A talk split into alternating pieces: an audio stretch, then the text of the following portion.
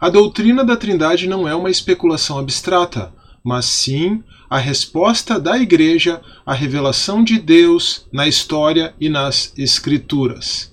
Olá, eu sou o professor Carlos Xavier, este aqui é o Teodidatas e esta é mais uma indicação literária do Teodidatas, tanto no YouTube quanto no seu agregador de podcast favorito. Sim, o Teodidatas agora tem um podcast e eu vou deixar o link para a página do Anchor, para a página do Teodidatas no Anchor, na descrição deste vídeo no YouTube. Convido você a seguir o Teodidatas também em podcast. Mas a citação com a qual eu iniciei esta nossa conversa, vamos relembrar: a doutrina da Trindade não é uma especulação abstrata, mas sim a resposta da Igreja à revelação de Deus na história e nas Escrituras. Esta é uma frase de Kevin Van Hooser na sua obra A Trindade, as Escrituras e a Função do Teólogo. E esta é a obra, então, da indicação literária de hoje, A Trindade, as Escrituras e a Função do Teólogo, de Kevin Van Hooser. Eu costumo dizer, obviamente isso aqui é um exagero para enfatizar um determinado ponto, eu costumo dizer que não existe teologia senão cristologia. A base, o fundamento, o ponto central, o ponto focal, talvez seja melhor dizer, da teologia cristã é o próprio Cristo. Do contrário, não seria uma teologia cristã. Cristo como o ponto culminante do processo de autorrevelação de Deus na história é aquela pessoa de quem toda a teologia cristã depende.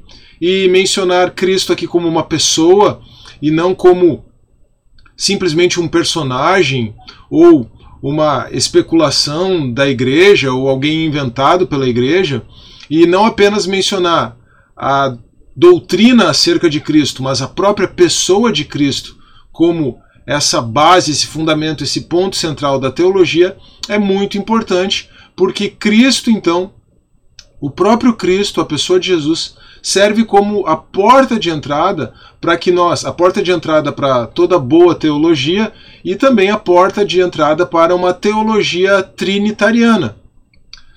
Falarmos de Jesus, pensarmos em Jesus como o Senhor, o Redentor, o, o Logos, o Verbo de Deus encarnado, a revelação máxima de Deus na história, pensarmos em Jesus assim, nos abre caminho então para fazer teologia e aí a teologia cristã se traduz numa teologia trinitária, porque o Deus que se revela na história em Cristo e no poder do Espírito é a Trindade. Então, a partir desse insight, dessa percepção, que é uma percepção minha, que eu já, já uh, afirmei isso em determinados contextos várias vezes, não existe teologia senão cristologia. Aí, entrando um pouco mais no pensamento do Van Hooser, nós podemos perceber que a doutrina da Trindade não pode ser um apêndice na teontologia, no estudo acerca do ser de Deus. Assim como Cristo é a porta de entrada para a nossa compreensão teológica, porque ele é o ponto culminante da revelação de Deus, ele é a revelação de Deus, poderíamos dizer assim. Assim também a Trindade, ela deve ser a doutrina da Trindade deve ser a porta de entrada para a nossa consideração do ser de Deus.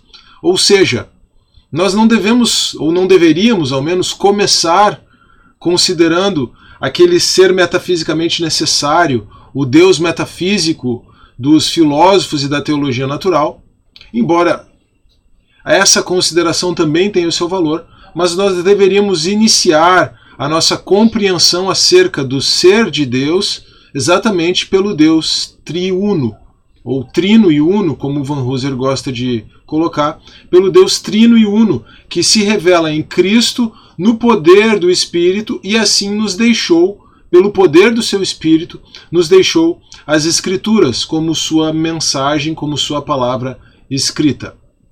Por isso, então, a teologia cristã é uma teologia trinitária, ou seja, não se trata de qualquer discurso acerca de Deus, nem de qualquer discurso acerca de qualquer Deus, mas de um discurso acerca do Deus Trino que se revela por meio de Cristo e das Escrituras. Bom, com essas ideias bem fixadas, nós podemos compreender um pouco a estrutura desse livro. Né? Na verdade, foi uma coletânea de três artigos que a Vida Nova organizou por ocasião da participação do próprio Van Hooser num congresso no Brasil em 2016, se eu não me engano.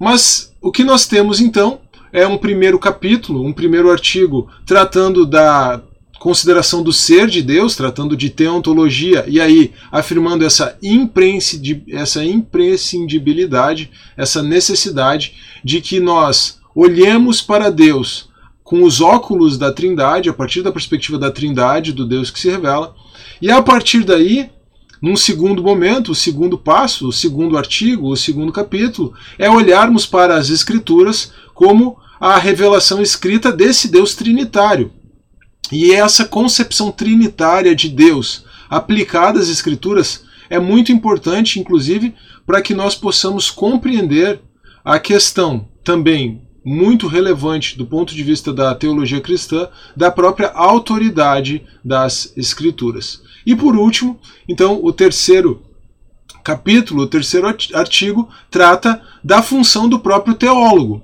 E aí nós temos uma, um insight interessante do Van Hooser, que é a ideia de pastor teólogo, né? a ideia do pastor teólogo. Se nós pensarmos lá em Efésios 4, 12, aqueles dons tratados por Paulo ali, apóstolos, evangelistas, profetas, pastores e mestres, é muito interessante porque a própria gramática do grego ali une pastor com mestre, o que ela não faz com as outras expressões constantes nessa passagem. Então, há uma dica, há uma ideia aí de Paulo de que todo pastor, todo aquele que está engajado no cuidado, no pastoreio da igreja, também tem uma responsabilidade de ensino, mas não apenas isso. Todo aquele que está engajado no ensino, todo aquele que é um mestre, também tem responsabilidades no sentido do cuidado da igreja. Então isso permite tanto que nós olhemos para o teólogo, com um olhar pastoral, quanto para que nós olhemos, permite também que nós olhemos para o pastor com um olhar de um mestre, e a necessidade então dessa capacitação é, doutrinária acima de qualquer coisa do pastor para que a sã doutrina seja pregada e vivida na comunidade de fé na igreja. Então é muito interessante é, a forma como a própria estrutura e a argumentação do livro é construída. Nós podemos lembrar de uma imagem usada pelos pais gregos, né, pelos pais orientais, melhor dizendo, se eu não me engano, isso é dos pais capadócios, lá da patrística, da patrística oriental, que é a pericorese, vislumbrando uma dança de crianças, né, uma dança em que há um entrelaçamento de braços ali, uma dança em roda.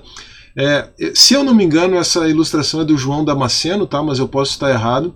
Então, é, se propôs que as relações internas da Trindade funcionam como essa dança, essa dança em redor. E aí vem a, o, termo gre, o termo grego, né, o termo teológico que vem do grego, pericorese. Se a Trindade né, pode ser compreendida como uma dança, então nós também podemos ser compreendidos como incluídos nessa dança em razão da revelação da própria Trindade. E aí isso é importante quando nós pensamos em termos das escrituras, da doutrina das escrituras, mas também quando nós pensamos em termos de uma teologia pastoral, porque isso pressupõe, numa perspectiva trinitária, as ideias de inspiração das escrituras, a necessidade de inspiração do Espírito Santo para que o autor das escrituras produzisse as escrituras, o autor humano, em conjunto com o autor divino, mas também isso aponta para a doutrina da iluminação, a necessidade de iluminação do Espírito Santo para que o leitor das Escrituras possa compreender as Escrituras. E não se trata apenas de um assentimento ou de uma compreensão intelectual, de uma compreensão racional.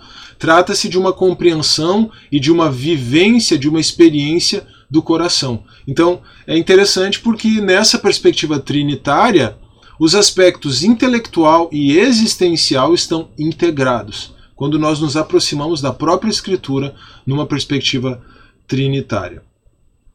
Então, nós temos que a sã doutrina, a partir daí, a sã doutrina, aquela doutrina que é construída a partir da revelação, a partir das escrituras, e que deve ser ensinada pelo pastor teólogo, ao se engajar, ao se engajar esse pastor teólogo na própria comunicação trinitária, essa sã doutrina, ela não é somente uma especulação teórica, mas uma compreensão, por um lado, e um relacionamento, por outro, que irradia os seus efeitos em todas as dimensões da vida da comunidade de fé. E isso inclui, então, como eu tenho mencionado, a função do teólogo ou do pastor teólogo.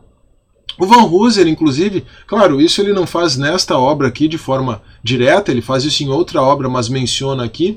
O Van Hooser, inclusive, apresenta a Trindade como solução para o problema ou para a questão da teologia primeira. A teologia primeira indaga quem vem primeiro, Deus ou as Escrituras.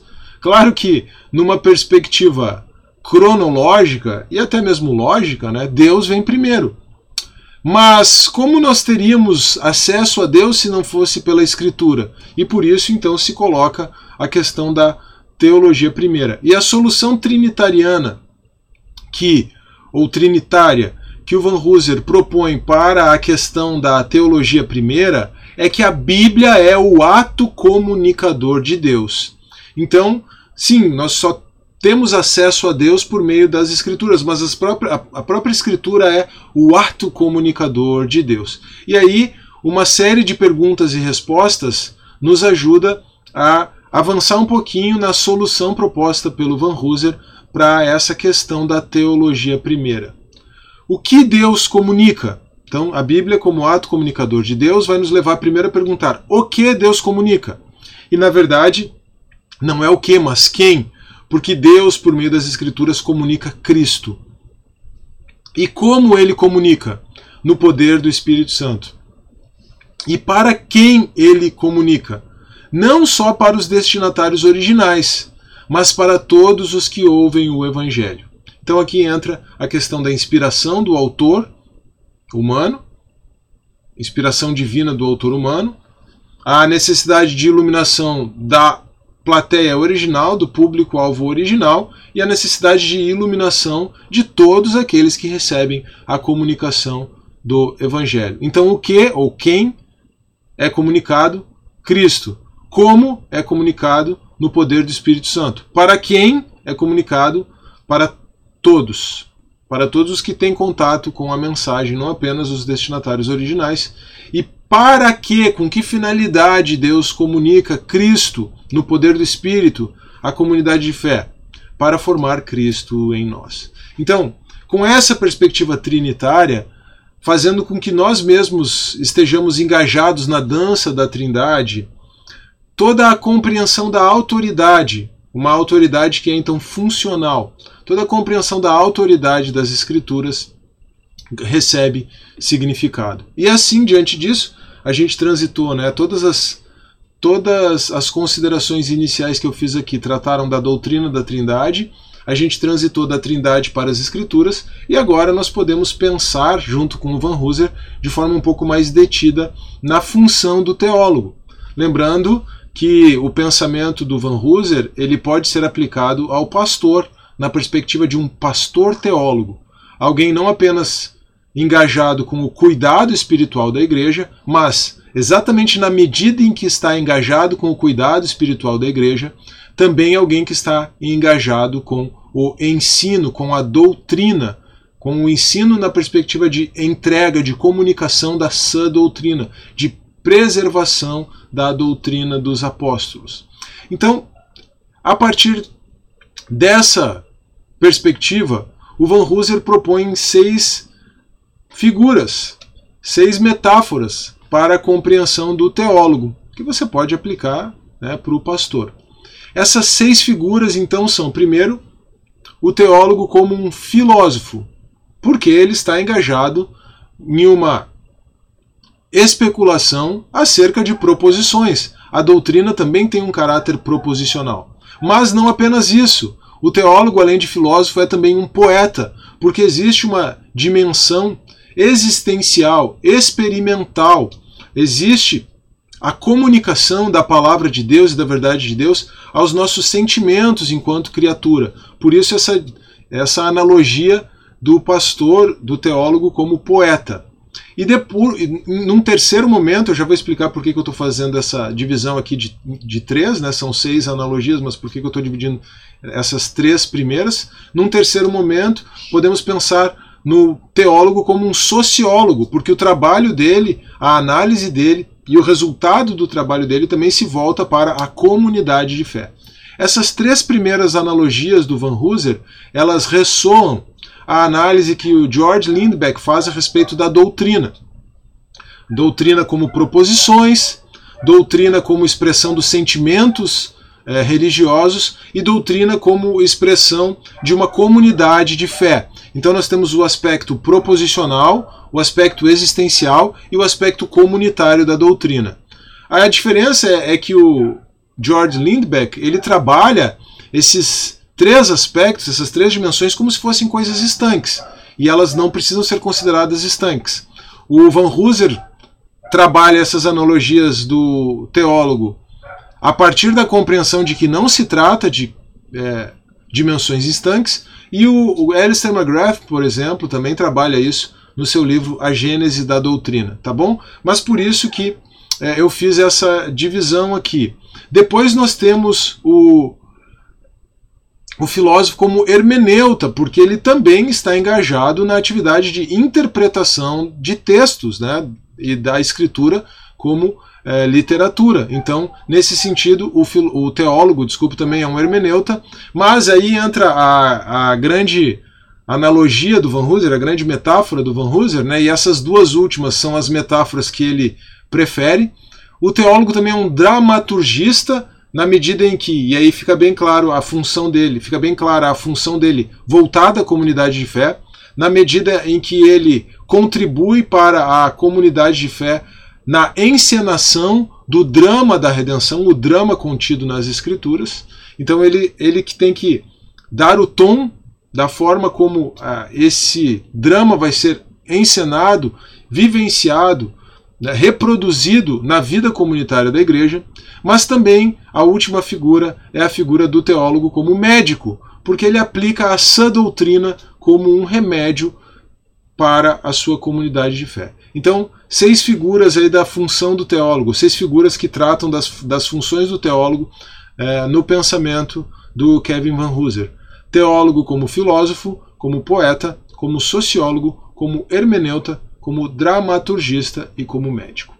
O resumo é que a Trindade é de fato um assunto essencial, e ainda que ela possa ser difícil para a percepção meramente racional, ou, dizendo de outra forma, ainda que o ser humano racionalmente não pudesse conceber um Deus trinitário, o fato é que é a Trindade o Deus que se revela. O Deus que se revela, o único Deus que se revela, se revela em três pessoas, se revela como uma trindade.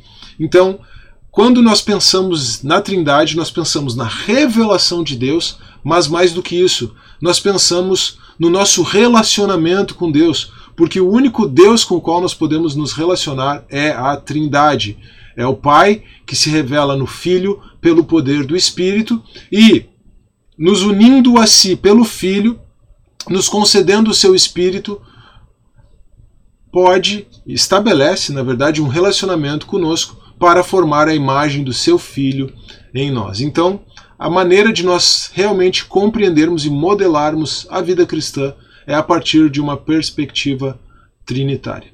Espero que você tenha gostado desse conteúdo. Fica a indicação da leitura. O livro, inclusive, ele não é muito extenso, tá? Embora o assunto da Trindade seja um assunto bastante relevante e, bastante, e, e de muitos séculos de especulação é, teológica, uma especulação teológica que foi revigorada no século XX, é bom é, reforçar isso.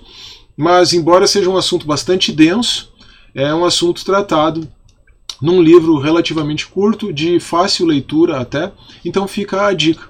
Espero que você tenha gostado desse vídeo, dessa indicação, desse podcast, caso você esteja acompanhando no seu agregador favorito. Espero que você tenha gostado desse conteúdo e espero que você aprecie a leitura caso você resolva ler essa obra do Kevin Van Hooser. Não se esqueça, por favor, de deixar o seu like no vídeo, se você estiver assistindo no YouTube, de compartilhar esse conteúdo com os seus amigos, com os seus irmãos em Cristo, de se inscrever no canal ou de seguir o Teodidatas no seu agregador de, de podcast e de deixar também o seu comentário. Isso sempre é muito importante. Um forte abraço, que Deus abençoe e até a próxima.